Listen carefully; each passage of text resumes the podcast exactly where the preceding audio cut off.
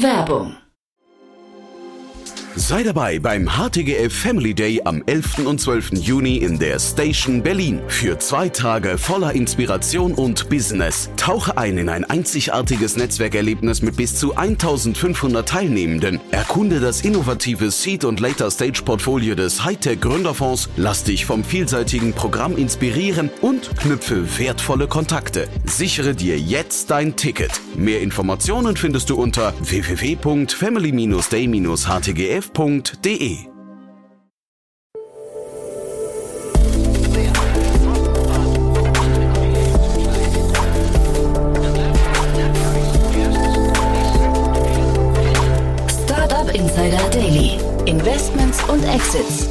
Ja, herzlich willkommen zu Startup Insider Daily. Mein Name ist Jan Thomas und das ist unser Format Investments und Exits. Jeden Tag hier die wichtigsten Investorinnen und Investoren aus Deutschland, mit denen wir über Finanzierungsrunden sprechen und über Exits und über alles, was aus Investorinnen und Investorensicht wichtig sein könnte, also Trends, äh, IPO-Anbahnungen, Geschäftsmodelle und so weiter und so fort.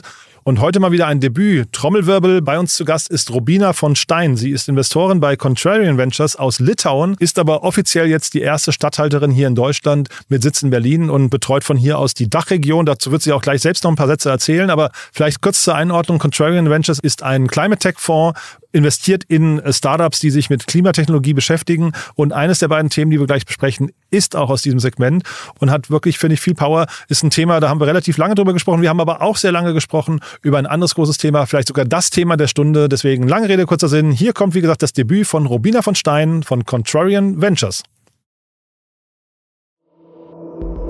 Startup Insider Daily. Investments und Exits. Ja, ich freue mich sehr. Heute zum ersten Mal hier Robina von Stein, Investorin von Contrarian Ventures. Hallo Robina. Hallo Jan, ich freue mich hier zu sein. Ja, toll, dass wir sprechen. Äh, tatsächlich noch nie hier gewesen, eigentlich eine Schande, muss ich sagen. Äh, erzähl doch vielleicht mal, bevor wir loslegen, ein paar Sätze zu euch, oder? Ja, gerne. Genau. Ähm, ich arbeite bei Contrarian Ventures. Äh, Contrarian Ventures ist ein Fonds äh, ursprünglich aus dem Baltikum, 2017 gegründet, einer der ersten Klimatech-VCs, die sich wirklich fokussieren auf die Dekarbonisierung der Wirtschaft. Wir haben dann 24 Investments gemacht und hatten einen super kleinen Fonds von äh, 12,5 Millionen, haben aber ähm, ja tolle Investments äh, mit diesem kleinen Geld machen können, so dass wir jetzt den zweiten Fonds geraced haben und ich bin auch zum zweiten Fonds dazugekommen, ähm, führe hier das Deutschlandgeschäft oder baue, baue unseren deutschen äh, Markt und Dealflow auf. Und jetzt ähm, haben wir einen relativ oder viel größeren Fonds, also das Cap ist äh, 100 Millionen Fonds, wir sind aktuell in 75 äh, Millionen, genau, und ähm, investieren schon und schauen uns weiterhin das ganze Thema Dekarbonisierung der Wirtschaft an. Ähm, typischer Seed-Investor in Europa und Israel. Und das klingt fast so, wenn du sagst, da sind noch 25 Millionen offen. Das heißt, da könnte sich jemand bei euch melden und sagen, ich hätte Lust zu investieren. Äh, grundsätzlich äh, schon, ja. Ja. Mhm. Und sag doch mal einen Satz zu Deutschland. Wenn du sagst, du baust jetzt hier aus Berlin heraus das Deutschlandgeschäft auf, wie wichtig ist Deutschland für euch? Ja, super wichtig. Also ähm, ne, wenn du wenn du so jetzt den ganzen Klimatech-Markt anschaust, also abgesehen davon, dass Deutschland eine der größten äh, Wirtschaften äh, in in Europa ist oder auch weltweit, ist natürlich auch das ganze Klimatech-Thema in Deutschland enorm groß. Also wir haben hier wahnsinnig tolle Uni äh, Universitäten, äh, Research-Institute, allgemein das Bewusstsein in der Bevölkerung und dann auch ausschlaggebend in den Unternehmen ist, ist sehr ähm, nachhaltig, sehr bewusst. Ähm, und das löst so einen Klimatech-Boom aus. Also wir sehen wahnsinnig Dealflow, viel spannenden Dealflow in Deutschland. Wir sehen Deutschland als eins der wichtigsten, ähm, ja, die wichtigsten Länder jetzt im, im Klimatech-Bereich in Europa. Neben der UK. Da sehen wir eigentlich die meisten Dealflow auch, ja. Mhm. Ja, wir haben hier an anderer Stelle schon immer wieder mal, sagen wir zumindest die, die These aufgestellt, die Automobilindustrie in Deutschland so als größter Arbeitgeber muss sich ja eigentlich verändern. Ne? Und dann wäre eigentlich so Climate Tech so eine fast logische Fortführung, wenn man überlegt, wo so Weltmärkte jetzt der Zukunft liegen könnten, oder? Ja, ja, ich glaube, das ist ähm, das ist auch ein wichtiger Punkt, den wir auch sehen. Ne? Automotive-Industrie, ich glaube, darüber werden wir später noch ein bisschen sprechen, verlagert sich ähm, mehr nach Asien, wo wird, wo wird unsere sozusagen unser Wirtschaftswachstum ver durch vorangetrieben. Äh, also Serviceindustrie, ich glaube, das ist auch so ein spannendes Thema, mhm. ähm, was wir jetzt auch so gerade in diesem ganzen Thema ähm, Energiewende, Installments, ein wichtiger Punkt, glaube ich. Äh, und dann, klar, also ich meine, wo kommen auch die wirklich großen Entwicklungen her? Ähm, vieles kommt auch eigentlich aus Deutschland. Und ich glaube, ähm, du hast das ganz richtig gesehen. Ich glaube, ähm, das ist ein Potenzial, auf jeden Fall, ein Wachstumspotenzial. Mhm.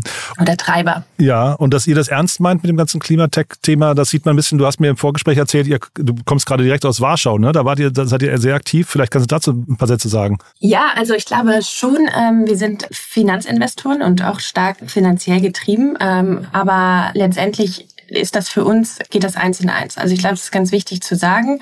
Ähm, wir unterscheiden uns auch von einem vielleicht Impact-Focused Pur-Investor zu einem Klimatech-Investor. Und für uns ist, wir sehen einfach, und das hast du ja auch gerade eben gesagt, wir sehen einfach ein wahnsinniges Potenzial in dem Klimawandel, in der Klimatechnologien und den neuen Technologien, die diesen, ja, diese Transformation ermöglichen, äh, die Energiewende ermöglichen. Und das äh, geht für uns eins und eins. Aber genau, weil wir haben, wir leiten halt eine der größten ähm, Energie- oder Klimatech-Events.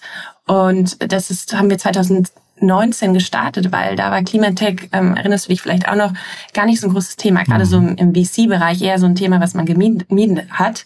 Und deshalb haben wir weil wir halt so relativ früh in dem Feld waren, gab es gar nicht so eine richtige Community. Und deshalb haben wir sozusagen eines der ersten Events gestartet, um überhaupt Bewusstsein und auch eine Community in dem Bereich aufzubauen. Und mittlerweile, also wir hatten letztes Jahr, ähm, also wirklich 2019 gegründet, Energy Tech Summit in, in Warschau ähm, mit 100 Leuten. Letztes Jahr hatten wir 400 und dieses Jahr über 600. Also äh, es wächst enorm, ja. Und die, der, das Wachstum, woher kommt das? Weil das Thema populärer wird oder weil ihr einfach einen besseren Job in der Vermarktung macht? Ähm, ich glaube, es ist, äh, geht eins in eins, also ja. beides. Aha. Aber ich meine, du siehst das ja auch. Ähm, ich meine, du interviewst täglich äh, Startups, VCs. Du siehst ja auch ähm, irgendwie, man sieht immer mehr Climate Tech Fonds oder auch die mhm. äh, Generalisten äh, gehen, gehen in bestimmte Verticals und haben dann ein Team, was sich nur auf Klimatech oder Energie fokussiert. Also ähm, das Thema, oder jeden Tag, jeden Tag, wenn ich die FAZ aufschlage, ist dann mindestens drei Artikel im Wirtschaftsbereich über Klimawandel. Also mhm. ich glaube, es beschäftigt uns alle enorm, ja. Und da müssen wir vielleicht einmal noch kurz, ähm, wenn wir über euch sprechen, über Climate 50 reden. Ne? Da habt ihr auch ein spannendes Ranking ins Leben gerufen. Das können wir vielleicht noch kurz erwähnen. Ja, ähm, das ist auch ähm, wirklich spannend. Also kann man auch mal googeln www.climate50.com und da ähm, listen wir äh, sozusagen die Top äh, Climate Tech Fonds auf. Ähm, so, das haben wir eigentlich auch für Gründer ähm, ins Leben gerufen, die Kapital suchen und vielleicht nicht ganz wissen, wer ist eigentlich mein passender Klimatech Investor, weil auch hier gibt es welche, die sich nur auf Energie, nur auf Hardware nur auf Software und so weiter fokussieren. Und dort, ähm, genau, haben wir das ins Leben gerufen, dass die äh, Gründer dort die passenden Kapitalgeber finden können. Mhm. Macht ihr zusammen, glaube ich, mit den 2150, ne? Habe ich das richtig? Ja. ja, genau. genau. Die hatten wir hier auch schon, Jakob Bro hatte ich ja auch schon mal zu Gast. Ähm, also, ja, ja kenne ich auch. das denke ich mir. Ne? Du, dann lass mal einsteigen in die Themen, die du mitgebracht hast. Die haben es ja, also das sind ja auch zwei super spannende Themen. Das erste, äh, äh, bin ich mal gespannt, ob, wie du es einordnest, äh, vor allem vor dem Hintergrund Cli äh, Climate Tech. Climate, Climate Tech. Ja, ich habe es jetzt gar nicht so äh, unbedingt von dem Hintergrund Klimatech mitgebracht, aber... Nee, dachte ich mir, ne? Ja, genau. Mhm. Wir können da, wir können natürlich alles um dieses Thema spinnen. Mhm. Also OpenAI, äh, also genau, das erste, was ich mitgebracht habe, ist ähm, die neue Funding-Runde von ähm, OpenAI. Ähm, haben gerade 300 Millionen aufgenommen von ja den großen amerikanischen Investoren Tiger, äh, Sequoia, A60Z, äh, Drive, Founders Fund und K2 Global ähm, hatten, glaube ich, eine Bewertung von 26 oder bis 29 Milliarden Dollar. Und fand ich spannend mitzubringen heute, weil es allgemein natürlich irgendwie ein boom wichtiges Thema ist. Warum ich das spannend finde, ist eigentlich, ähm, und da kommen wir vielleicht so ein bisschen auch zu dem Thema EV, ähm, was du vorhin gesagt hast. Also mhm. ich glaube, dieses Investment ist spannend aus, aus der strategischen Sicht von, von Microsoft, weil wenn du dir anschaust, ne, ähm, ich glaube, Microsoft hat insgesamt 11 Milliarden Dollar schon in ähm, OpenAI investiert. Mhm. Und was halt spannend ist, ist, dass die dass es ein super strategisches Investment ist, um deren Cloud-Business voranzutreiben oder auch zu sichern. Also was, was meines Erachtens die hier gerade aufbauen, ist ein Ökosystem um die ganze AI-Infrastruktur. Also ähm, ich glaube, die haben sich ja schon 2019 mit dem ersten Investment eigentlich exklusiv gesichert, dass alles von OpenAI in, ähm, innerhalb dieser Azure Cloud ähm, Systeme integriert wird oder darauf aufgebaut wird. Und ähm, das ist natürlich irgendwie eine enorme Sicherheit für die. Und ähm, die machen, glaube ich, heute 50 Prozent Umsatz mhm. nur mit dem Cloud-Service und äh, wollen das natürlich irgendwie enorm vorantreiben. Und von daher finde ich das finde ich das spannend aus dieser strategischen ähm, Entscheidung von Satya Natella und ähm, ja, Mit neu dabei ist auch ähm, Peter Thiel ne, mit seinem Founders Fund. Das fand ich auch nochmal spannend. Ähm. Aber der war schon, glaube ich, er hat, glaube ich, schon privat früher investiert. Ach, das habe ich nicht gesehen. Ich hatte nur, nur äh, das im Zusammenhang mit den Regulatorien, die jetzt auf sie warten, weil man natürlich jetzt sagt, die, also man merkt ja äh, OpenAI oder generell die AI-Bewegung, äh, sei es das, dieses, ähm, die, dieser, dieser ähm, von, ich glaube, tausend Wissenschaftlern und, und Branchenköpfen unterzeichneter Moratoriumsletter, der da äh, umgegangen ist, oder jetzt auch Italien hat man gesehen und sowas. Also viele Länder, äh, viele, viele Gesellschaften sind so ein bisschen unsicher, was da jetzt kommt. Ne? Und dann, äh, weil Peter Thiel eben auf, äh, mit dem ganzen Background von Palantir und sowas, da, das ist ja Regulatorik pur. Ne? Da haben sie quasi mit einer ganzen großen Regierung der Welt, haben sie da irgendwie schon zu tun gehabt. Deswegen fand ich das jetzt irgendwie auch spannend, dass er da jetzt quasi verstärkt noch reingegangen ist. Ja, also ähm, ja, ich glaube, Palantir ist noch mal ein ganz anderes äh, Biest. das ist wirklich ein Biest. Ähm, also sehr, ähm, also ich habe die ähm, Biografie auch von ihm gelesen, musst du auch lesen. Die heißt nämlich auch äh, The Contrarian. Deshalb habe ich ja. gelesen, weil unser Fonds heißt ja Contrarian. Ach, und dann spannend. werde ich immer wieder gefragt, warum Peter, äh, äh Peter Thiel, der äh, so ein bisschen äh, anti ähm, oder pro Trump, anti Climate äh, Change mhm. ist äh, und den Namen unseren Fonds äh, trägt, weil er ja auch ein bisschen als der Contrarian genannt wird. Äh, von daher habe ich das äh, ganze Buch äh, gelesen, super spannend. Und Palantir, äh, ja, es, es hat stark mit der USA-Regierung oder auch, glaube ich, immer noch äh, zusammengearbeitet. OpenAI ähm, ja, was ich spannend finde hier ist eigentlich auch so ein bisschen das Thema der Vision damals von, ähm, von den Gründern ähm, mhm. von Sam Altman, die Demokratisierung eigentlich von AI voranzutreiben. Ne? Und jetzt haben wir ähm, irgendwie da ähm, ja Microsoft drin sitzen äh, als als äh, einen der größten Spieler und auch die ganzen äh, Investoren. Also die haben sich da dann abgespalten, glaube ich, 2019 von einmal dieser Non-Profit OpenAI Inc. und dieser For-Profit ähm, LP. Ähm, äh, Company, wo, wo jetzt auch das Geld reingeflossen ist. Ähm, also das finde ich auch spannend, so allgemein das Thema, ähm, wie sich das entwickeln wird. Ja. Hm. AI aber generell ist kein Thema für euch, ne? Jetzt kein Schwerpunktthema. Ja, genau. Jetzt Thema zurück zu, zu, zu uns äh, oder zu, zu Climatech. Ja, also ich meine, total. Also ist es äh, schon. Ist es ja? Natürlich. Also wir machen ähm, 60 Prozent äh, investieren wir in Software und 40 Prozent in Hardware-Technologie. In den beiden und äh, in beiden Bereichen ist äh, ist AI Enabler. Enabler ne? Also wird für uns in allen Feldern der Wirtschaft oder des Lebens sein. Ähm, also was zum Beispiel spannend ist, was wir uns viel anschauen, ist das ganze Thema Materialien, Materialforschung, Materialentwicklung. Mhm, und da ähm, spielt zum Beispiel sehe ich einige Startups hier in Deutschland, aber auch allgemein ähm, in, in der UK und, und Israel, die sich eben auf dieses Material, ähm, bessere Materialentwicklung eigentlich fokussieren. Wenn wir jetzt konkret, äh, also Zement anschauen, Stahlindustrie, also diese ganze Dekarbonisierung eigentlich der äh, Heavy Industry beruht ja auf sehr vielen Materialien. Und das ist so ein Feld, wo wir uns ähm, sozusagen auch neue Materialentwicklung anschauen über, über AI. Ähm, und dann ja, ich meine, in, in, vielen Bereichen auch so, wir machen viel im Carbon Market, MRV-Technologien, da schauen wir jetzt auch viel ähm, das ganze Thema Datentransparenz äh, an, um, um eben auch zu verstehen, wie, wie der Carbon-Markt ähm, transparenter wird und besser letztendlich, ja. Weil das Spannende ist ja hinterher, ne, also viele von den Startups oder auch von den Bereichen, die du gerade genannt hast, das sind ja dann keine eigenen AIs, die entwickelt werden, sondern die basieren ja eben auf, sag mal so, so, so ähm, Systemen wie OpenAI oder Facebook hat da irgendwie, ist, ist relativ weit, äh, Google hat was eigenes und so. Wird man halt mal sehen, wie viele große Systeme es hinterher vielleicht gibt dann. Aber ähm, deswegen vielleicht mal zu der Bewertung jetzt hier, die wir gerade bei OpenAI gesehen haben. Ich finde die ja schon sehr, sehr stattlich, ne? 27 bis, bis 29 Milliarden Dollar, wenn man jetzt überlegt, so ein, äh, ich weiß nicht, äh, äh, keine Ahnung, Peter Thiel oder wer auch immer jetzt alles investiert hat, die wollen ja wahrscheinlich mal mindestens 2x, 3x da mal irgendwann rausholen, ne? Ja, wahnsinnig, äh, wahnsinnig äh, hohe Bewertung schon. Also auch wenn du dir die Umsätze anschaust, die sie dieses Jahr, glaube ich, erreichen wollen. Ich hatte nur die Kosten gesehen, ne? Die also 700.000 Dollar Kosten am Tag. Das fand ich irgendwie schon mal eine stattliche Hausnummer auch, ja. Äh, aber die Kosten haben ja mit der Bewertung nicht viel zu tun. Das, das muss muss ja dann irgendwann ne, ins, ins Positive kippen. Ja, ja, also genau, die wollen irgendwie 200 Millionen dieses Jahr. Das ist so das, was sie erreichen wollen bis Ende dieses Jahres. Dann irgendwie auf eine Milliarde bis 2024 kommen.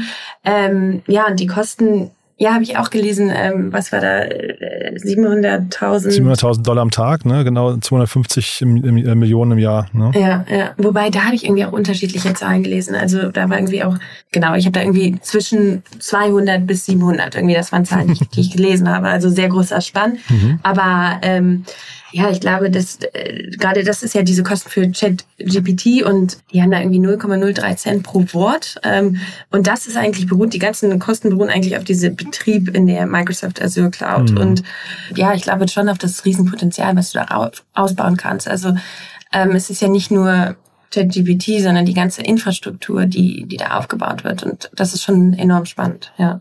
Also der Vision kann ich schon viele abgewinnen, muss ich sagen. Ne? Ähm, zeitgleich diese, diese Bewertung zu einem jetzigen Zeitpunkt, wo sie halt eben, also ne, wieder mal eine Bewertung, wo man reinwachsen muss. Ne? Mhm. Äh, zeitgleich ist es, glaube ich, gerade die Brand. Das ist wahrscheinlich so die heißeste Firma eigentlich, wenn wenn es um AI geht. Ähm, würde mir jetzt gar keine andere einfallen, die auch nur ansatzweise in so einer, in so einer Liga spielt. Ne? Ja, auf jeden Fall. Ja. Und ähm, jetzt vielleicht nochmal dann die, die Brücke zu euch. Wenn du sagst, AI ist bei euch ein Thema, wie, wie guckt ihr euch das dann an? Also wie, wie, wie könnt ihr, wie könnt ihr sowas durchleuchten? Weil das fällt mir offen, also mhm. ich, ich kann das als Nutzer einordnen, aber nicht als jemand, der dann hinter die Kulissen guckt und die, die äh, quasi die Systeme durchleuchtet, ne? Ja, also ich glaube schon, auch so wie ich es versucht habe, so ein bisschen am Anfang aufzuzeigen. Also ich glaube schon, wie, wie baust du so ein Ökosystem auf? Wie schaffst du es eigentlich, so ein skalierbares Modell aufzubauen, so dass du ähm, und, und das ist auch der interessante Case an OpenAI, die jetzt eigentlich letztendlich verschiedene Blöcke aufbauen, womit sie eine ganze AI-Infrastruktur letztendlich aufbauen, die dann mhm. wieder ne, APIs haben. Ich glaube, die arbeiten ja heute schon mit Grammarly ähm, äh, und so anderen ähm, Spielern zusammen. Letztendlich, wie baust du sozusagen so einen Interlock-Effekt mit anderen Spielern im Markt und baust dann sozusagen die underlying Infrastruktur auf? So, so schauen wir uns letztendlich ähm, viele, sage ich mir jetzt in diesem AI-Modell, viele, viele Produkte an. Also wir schauen uns jetzt niemanden an, der ähm, vielleicht einen bestimmten Case entwickelt, sondern eher der sozusagen so ein Enabler ist, Infrastruktur-Enabler. So, so würde ich das ungefähr beschreiben. Verstehst du, was ich da ja, meine? Ja, total, ja, total, ja. Ich glaube, das sind dann auch wahrscheinlich äh, zumindest zum Rechnen einfachere Cases, ne? Weil hier bei ähm, ChatGPT ist es ja noch nicht mal ein richtiges Freemium-Modell, es ist ja eigentlich for free momentan ähm, in, in, in, der, mhm. in der Basisnutzung und das verursacht, verursacht diese hohen Kosten. Ne? Wenn ihr jetzt, wenn ihr mit einem konkreteren Case kommt, dann hat man wahrscheinlich schon eine klare Kundengruppe vor Augen, die daraus einen Nutzen zieht und dafür wahrscheinlich auch bezahlen würde, ne? Ja, wobei, ich meine, wir investieren wirklich so frühphasig. Also, Ach so, ähm, okay.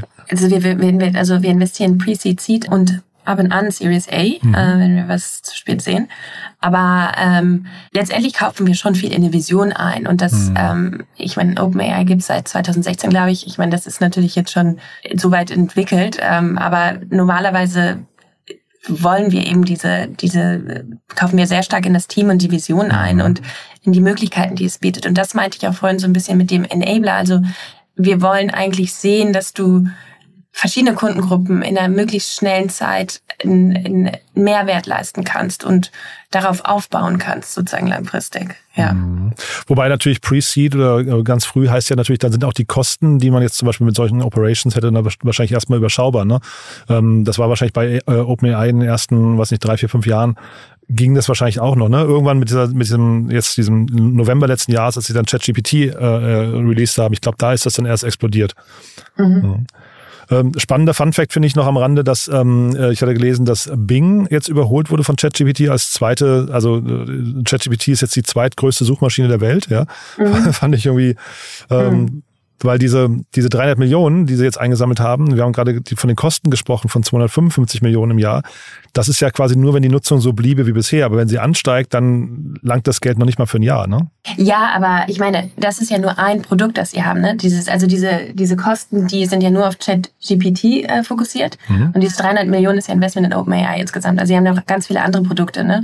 Deshalb, ähm, sind die Kosten ja viel, viel höher insgesamt. Mhm. Ähm, und auch das Potenzial natürlich. Und ähm, ja, mit, also du hast jetzt mehrere Sachen eigentlich gleichzeitig gesagt. Also mit Bing, ähm, das ist, glaube ich, ganz spannend. Ähm, aber wenn du dir jetzt Google anschaust, äh, auf diesem äh, Vergleich, ist Google noch ähm, um deutliches höher. Also ich glaube, Chat äh, GPT hat, glaube ich, eine Milliarden Kunde jetzt, also äh, Visitors per, äh, per Month erreicht. Mhm. Und äh, Google ist bei 80.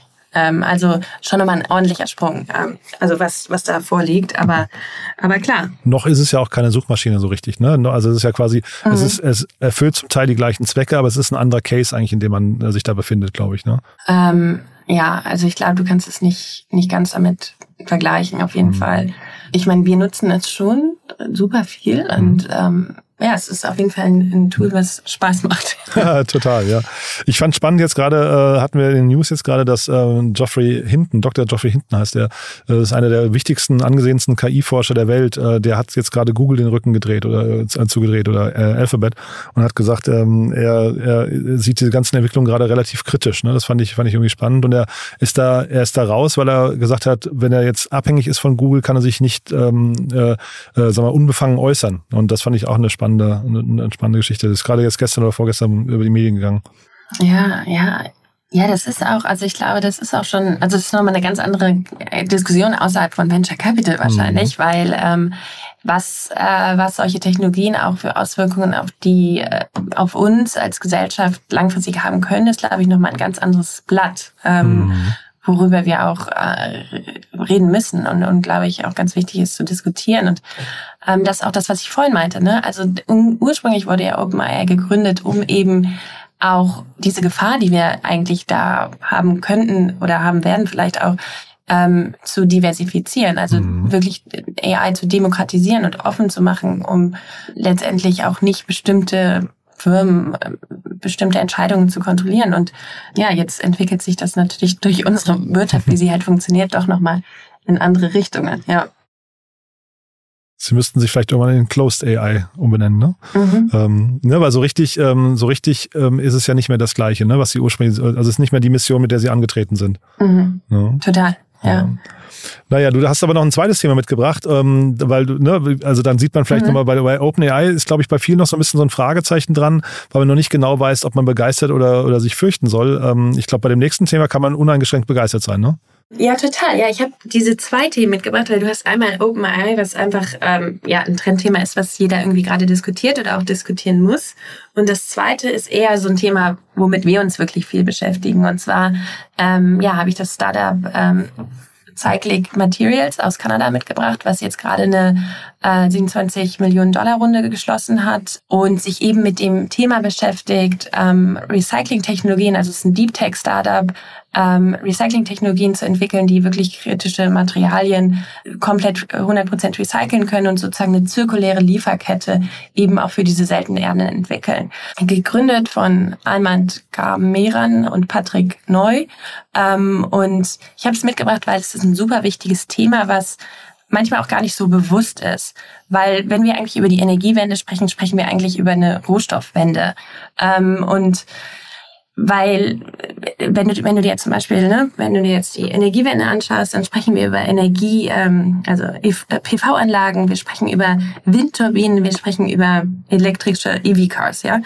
Ähm, und alles das ist, äh, die haben eine ganz andere Struktur von Materialien, die sie brauchen. Also nur jetzt so als Vergleich, so ein EV-Car äh, oder EV-Auto, sorry, braucht irgendwie sechs äh, mal mehr Mineralien als so ein klassisches Auto. Oder wenn mhm. du dir mhm. so eine EV-Batterie, einfach nur so eine EV-Batterie anschaust, ähm, die hat 180 verschiedene Mineralien in ihrer Batterie.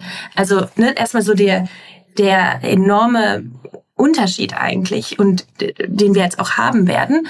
Und dann haben wir nochmal das Thema eine wahnsinnige hohe Konzentration. Also ähm, du kennst ja vielleicht die Zahlen, aber so äh, letztendlich die den Zugang zu den kritischen äh, oder seltenen Erden, der ist stärker konzentriert als Öl und Gas. Ja, mhm. also wir haben irgendwie Kobalt, was ist 70 äh, Prozent aus dem Kongo und, und China kommt, ne? Oder die seltenen Erden kommen zu 90 Prozent aus China. Und das, das ist einmal auch noch mal so eine zweite Seite. Also erstmal wir brauchen wahnsinnig viele dieser Rohstoffe, um wirklich die Energiewende voranzutreiben. Dann das Zweite ist einfach, wir sind wahnsinnig abhängig von ähm, Ländern ähm, und dadurch entstehen natürlich auch Ängste, auch aus Ne, du hast es vorhin erwähnt, äh, Deutschland, äh, Auto, Auto Manufacturing äh, Firmen. Also wir haben erstmal eine wahnsinnige Abhängigkeit. Wir haben höhere Nachfrage als, als Lieferung heutzutage in unseren Lieferengpässen. Ähm, und dann Ähm, das dritte auch, ähm, die ganze Mining-Industrie ist total schmutzig. Also jetzt von der Klimaperspektive auch. Ähm, ist eine der schmutzigsten Industrien, die wahnsinnig unter Druck geraten werden. Nicht nur, weil sie liefern müssen, sondern auch, weil sie wirklich äh, so, äh, sozialen, aber auch aus ähm, ökologischen Aspekten relativ schmutzig sind. Genau, und deshalb sind diese ganzen Thema ähm, Recycling, ähm, Startups im, im ganzen Materialien, Aufbereitung, Mineralien super wichtig. Und ähm, genau, deshalb habe ich das heute mitgebracht. Es gibt nicht so viele Unternehmen, die sich wirklich auf diese ähm, Deep Tech ähm, Recycling-Technologie fokussieren. Und was ich spannend fand an den Unternehmen, die sind, ähm, also wenn du dann über das Thema Recycling von Materialien sprichst oder kritischen Minerals, dann ist es immer natürlich einmal das Thema also eine Lieferkette, eine zirkulare Lieferkette aufzubauen. Das zweite ist die Separierung und das dritte ist eben auch die ähm, komplette Lösung von, also wieder ähm, wie heißt es, dass sie komplett in Einzelstücke wieder gelöst werden. Und was sie machen, ist eben diese zwei Felder, also einfach eine starke Separierung der Materialien, wenn sie zurücklaufen. Und das zweite ist diese Hydromatologie. Also das ist wirklich, das bedeutet, dass du die Materialgewinnung wieder erreichst zu 100 Prozent. Es wird dann geringer Temperatur, wird eben die Löslichkeit von äh, den verschiedenen Stoffen erzeugt, so dass du sie in einzelnen Rohstoffen hast und dann komplett wieder verarbeitet werden kannst. Und ähm, genau die die Runde wurde jetzt investiert. Das habe ich glaube ich gerade noch gar nicht gesagt. Mhm. Ist Energy Impact Partners, äh, ein US-Investor drin, der der viele spannende äh, Climate Tech Investments schon gemacht hat. Dann BMW BMWi Ventures, also der äh, Venture Arm von BMW. Ähm, und dann, das sind die Lead-Investoren und dann haben wir noch drei, ähm, drei Follow-Investors, äh, Fifth Wall aus den USA, Planetary and Bioindustrial Innovation. Und genau, du siehst, BMW hat investiert, die haben verschiedene Partnerschaften auch mit Polyester aus Schweden schon, um eben auch diese, den Autoherstellern diese, diesen Zugang zu den Rohmaterialien zu geben, weil das werden sie in ein paar Jahren enorm brauchen. Und es wird, ähm, ja, das ist für die ein wichtiger Schutz auch, um Preise äh, stabil zu halten. Hm. Ich finde das ein super cooles Thema, muss ich sagen. Hatte ich ja eigentlich ja. schon gesagt. Ja, nee, ich finde, also da gibt's, das, ne, das ist Zirkulärwirtschaft, wie man sie sich äh, wünscht, glaube ich, ne? Ähm, ich, oder siehst du irgendwelche, irgendwelche negativen äh, Aspekte, die ich nicht, nicht sehe? Mm. Kosten vielleicht? Sind die Kosten zu? Weiß man nicht, ne? Ja, also ne, also es sind jetzt schon noch früh, also die sind jetzt, also okay, ein paar negative Aspekte, also oder was heißt negative, aber ähm, ich suche eigentlich mehr Unternehmen in dem Bereich. In, in Deutschland gibt es auch zwei, die fokussieren sich auf Lithium-Recycling. Ähm, äh. Ja, ich hatte hier Sileps mein Pod, ähm, im, im Podcast, ja, cool. die, die kennst genau. du wahrscheinlich, ne? Genau. Ich hatte den Gideon hatte ich hier zu Gast. Gideon ja, von Silip, ja, genau, genau, genau, genau. Ja, und die sind, da dachte ich erst, das wären die, weil der Name auch so ähnlich ist, ne? Genau, ja. Ja, siehst du, da hast du es mal wieder. Also alles, alles klingt gleich. Ähm, nee, die sind, die sind beide, diese beiden Startups, äh, Silip und To Zero aus Deutschland, die sind beide fokussiert eben auf ähm, Recycling vom, äh, von Lithium, was super, super wichtig ist. Mhm. Und die bei Silip, äh, Cyclic Materials aus Kanada, die äh, sind fokussiert auf seltene Erden, also Kobold, ähm, und Nickel. Also die sind ähm, auf diese Materialien fokussiert. Ähm, und aber jetzt vielleicht zurück zu den Nachteilen, was du gerade gefragt hast. Also 2026 wollen sie das erste Mal operativ eigentlich ähm, wirklich in einer Quantität, die über die man reden kann, sozusagen ähm, seltene Erden recyceln. Also diese, die haben, glaube ich, die Pro Projektion ist, dass die 2026 600 Tonnen ähm, ähm, seltene Erden recyceln und 2030 wollen sie auf 3000 Tonnen kommen. Mhm. Ne? Aber wenn du jetzt so ein Auto anschaust, das ist irgendwie hat so ungefähr, sagen wir mal, ein Kilogramm seltene Erden Input, den sie brauchen. Also ne, auf wie viele Autos kommst du dann irgendwie, sagen wir jetzt mal sehr grob, auf 60.000 irgendwie.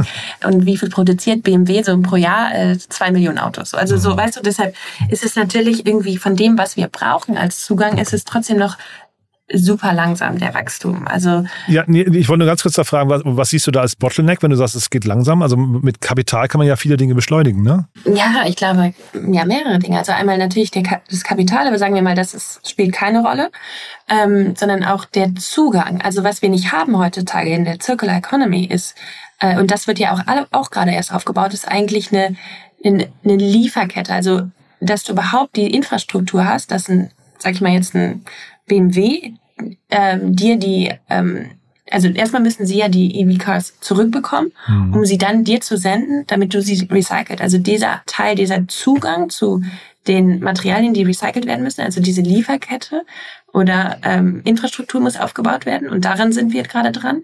Dann ein Datenlayer, also auch das Verständnis, welche Raw Minerals sind jetzt oder Critical Minerals sind jetzt eigentlich in welchem First-Time-Produkt, ähm, sagen wir jetzt mal EV-Autos, und wo müssen die jetzt eigentlich hin, um zu den richtigen Recyclern zu kommen? Mhm. Das ist so ein zweiter Punkt, also Daten, hier auch wieder das große Thema Daten.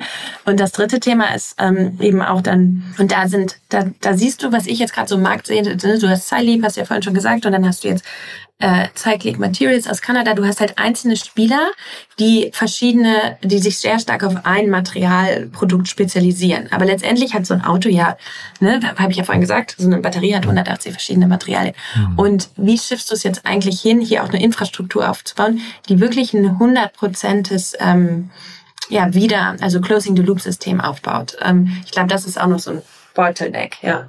Und das zeigt so ein bisschen, dass wir dann doch noch ganz am Anfang sind, ne? Weil wenn du sagst, man konzentriert sich nur auf ein Material, das ist ja eigentlich dann fast ein, noch so ein kleiner Denkfehler im System, oder?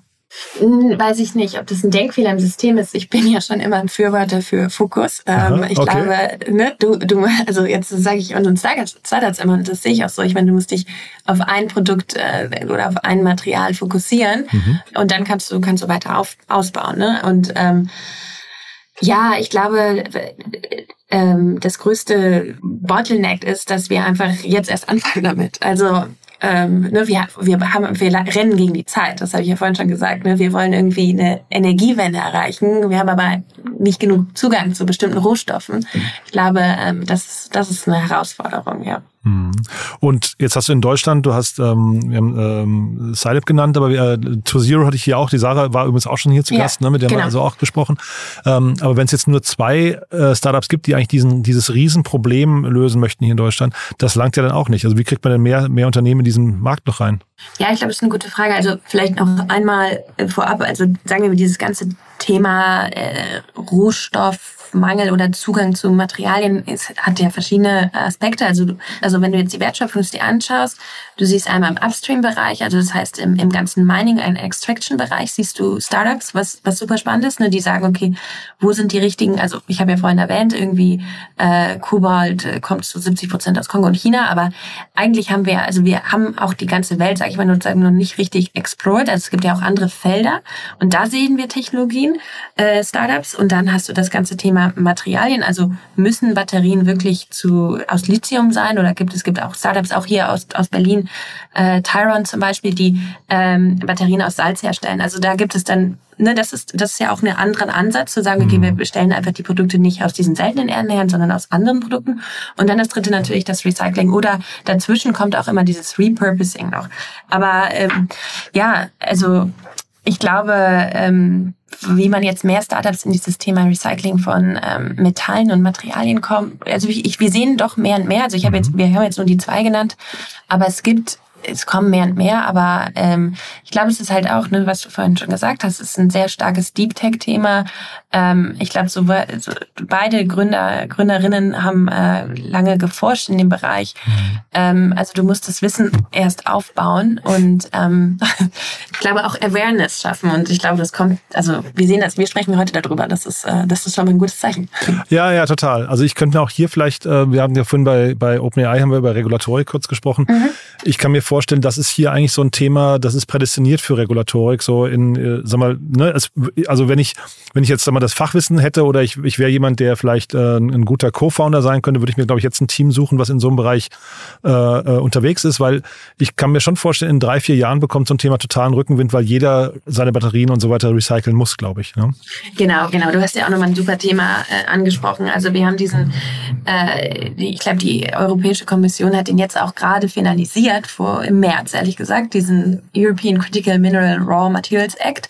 Und ähm, ich mag diese ähm, sperrigen Begriffe. Ja. Ist schön, ne? Ja, schön. Aber die haben auch immer dann so Abkürzungen, E, C, R, A, M, whatever. Aber ähm, genau, darum geht's. Ne? Also du hast, ähm, wir wollen, also was du siehst, ist, das finde ich auch ein spannendes Thema, was vielleicht für die nächste Folge, aber diese, dieser Shift von Globalisierung zu mehr Nationalisierung, Sicherung von äh, was, was auch ein Klimatech, also was äh, ne, zusammenhängt in gewisser Weise. Ne? Also wir haben jetzt zum Beispiel diesen Act, was sagt, okay, bestimmte, also erst erstmal äh, Sourcing und auch Recyclingquote muss erhöht werden für Batterien, weil wir natürlich auch uns absichern wollen, dass wir uns nicht zu abhängig machen von China zum Beispiel. Ne? Ähm, von daher aus, aus zwei Aspekten eigentlich Klimawandel und auch äh, globale globale Abhängigkeiten. Ja. Mhm. Super spannend. Jetzt mit Blick auf die Uhr, wir sind schon deutlich über die Zeit, aber es hat halt großen Spaß gemacht, weil, weil wir haben ja am ja. Anfang auch sehr viel über euch gesprochen. Vielleicht nehmen wir das nochmal als Klammer zum Schluss. Wer darf sich denn melden bei euch? Ähm, ja, also grundsätzlich alle, die im Klimatech-Bereich gerade was aufbauen oder aufbauen wollen. Wir investieren in, in, wie gesagt, Hardware und Software. Wir freuen uns immer, die Gründer ganz früh kennenzulernen. Also äh, scheut euch nicht, irgendwie uns zu schreiben, wenn ihr auch nur eine erste Idee habt. Ähm, wir investieren Pre-Seed bis äh, Series A, Tickets zwischen ähm, einer halben bis eine Million bis ab, also hoch zu vier ähm, das sind unsere Ticketsgrößen. Wir investieren nicht in Foodtech ähm, und ArcTech machen wir auch nur, wenn es einen Zugang zum Carbon-Markt hat. Das vielleicht noch. Ja. Cool. Und dann hatte ich ja vorhin gesagt, vielleicht jemand, der Lust hat, sich mit euch auch über ein Investment zu unterhalten. Ne? Also jemand, der sagt, ich bin äh, LP, mir gefällt das Thema, in dem ihr unterwegs seid. Mhm. Ich habe gehört, da ist, da ist zumindest noch könnten Möglichkeiten sein, ja? Ja, auf jeden Fall. Also wir haben zwar eine lange Liste, aber ja. Ach so, ah ja, dann, dann äh, streichen wir nein, das schnell nein. wieder. Ja, okay. nein, nein, ja, also das heißt, ihr seid ein überzeichnender Fonds dann sogar, ne? Das hört man immer nur von Startups, aber ja, cool. Nein, alles noch. Äh, ich unterhalte mich gern mit jedem. Super. Und du bist in Berlin, ne? Das heißt, äh, genau. sehr approachable. Cool. Ja, cool. Robina, es hat großen Spaß gemacht. Haben wir was Wichtiges vergessen aus deiner Sicht? Ähm, ich glaube nicht. Also hat mich sehr gefreut. Mein erstes Mal hier war sehr aufgeregt, aber freue mich, äh, freue mich, die Chance zu haben. Hast du super gemacht und dann, wir haben ja jetzt schon quasi eine Themenliste fürs nächste Mal gefunden. Ja? Genau. Ja, cool. cool. Perfekt. Ganz lieben Danke, Dank. Ne? Bis dann. Perfekt. Ciao. Bis dann. Schönen Abend. Ciao, ciao. Startup Insider Daily, Investments und Exits. Der tägliche Dialog mit Experten aus der VC-Szene. Ja, das war also Robina von Stein von Contrarian Ventures. Also ein tolles Debüt, muss ich sagen. Hat mir großen Spaß gemacht. Wir haben ein bisschen länger gesprochen. Ich hoffe, das ist okay für euch. Wir haben ja am Anfang relativ lange über Contrarian Ventures und über ja, die Mission und über den Climate Tech Markt insgesamt gesprochen. Von daher glaube ich vertretbar, dass es ein bisschen ausführlicher war. Mir hat es auf jeden Fall großen Spaß gemacht. Wenn es euch auch so geht, gerne weiterempfehlen. Ihr wisst ja, wir freuen uns hier immer über neue Hörerinnen und Hörer, die uns noch nicht kennen. Ja, und ansonsten wurde ich gebeten, noch mal kurz darauf hinzuweisen. Wir, also Startup Insider, hat gerade mehrere Job Openings. Das heißt, wir suchen tolle Leute, wir suchen vielleicht dich oder jemanden, den du vielleicht kennst und dem oder der du eine Freude machen kannst, indem du sie oder ihn auf diese Jobanzeigen hinweist. Das Ganze findet man auf unserer Plattform www.startupinsider.de. Ihr wisst ja, unser großes Verzeichnis für die deutsche Startup-Szene, wo wir versuchen, alle Startups und alle Investorinnen, Investoren und so weiter zu kategorisieren. Aber da gibt es eben auch die Jobs zu Startup Insider. Die findet ihr, wenn ihr oben rechts auf das Burger-Menü klickt und dann auf den Bereich Arbeite mit uns. Dort findet ihr dann alle offenen Stellen. Zum Beispiel suchen wir Sales Manager, wir suchen Full-Stack-Developer, wir suchen Werkstudentinnen und Studenten für die Redaktion, für unser Datenteam und wir freuen uns natürlich immer über Initiativbewerbung. Das heißt www.startupinsider.de und dann auf den Bereich Arbeit mit uns klicken und dann seht ihr dort alle offenen Stellen. Wir freuen uns auf jeden Fall über jede Bewerbung. Ja, das war's von mir an dieser Stelle. Euch erstmal einen wunderschönen Tag. Nicht vergessen, nachher reinzuschalten. Es kommen noch tolle Interviews. Ja, und falls wir uns nachher nicht mehr hören sollten, dann hoffentlich spätestens morgen. Bis dahin, alles Gute. Ciao, ciao.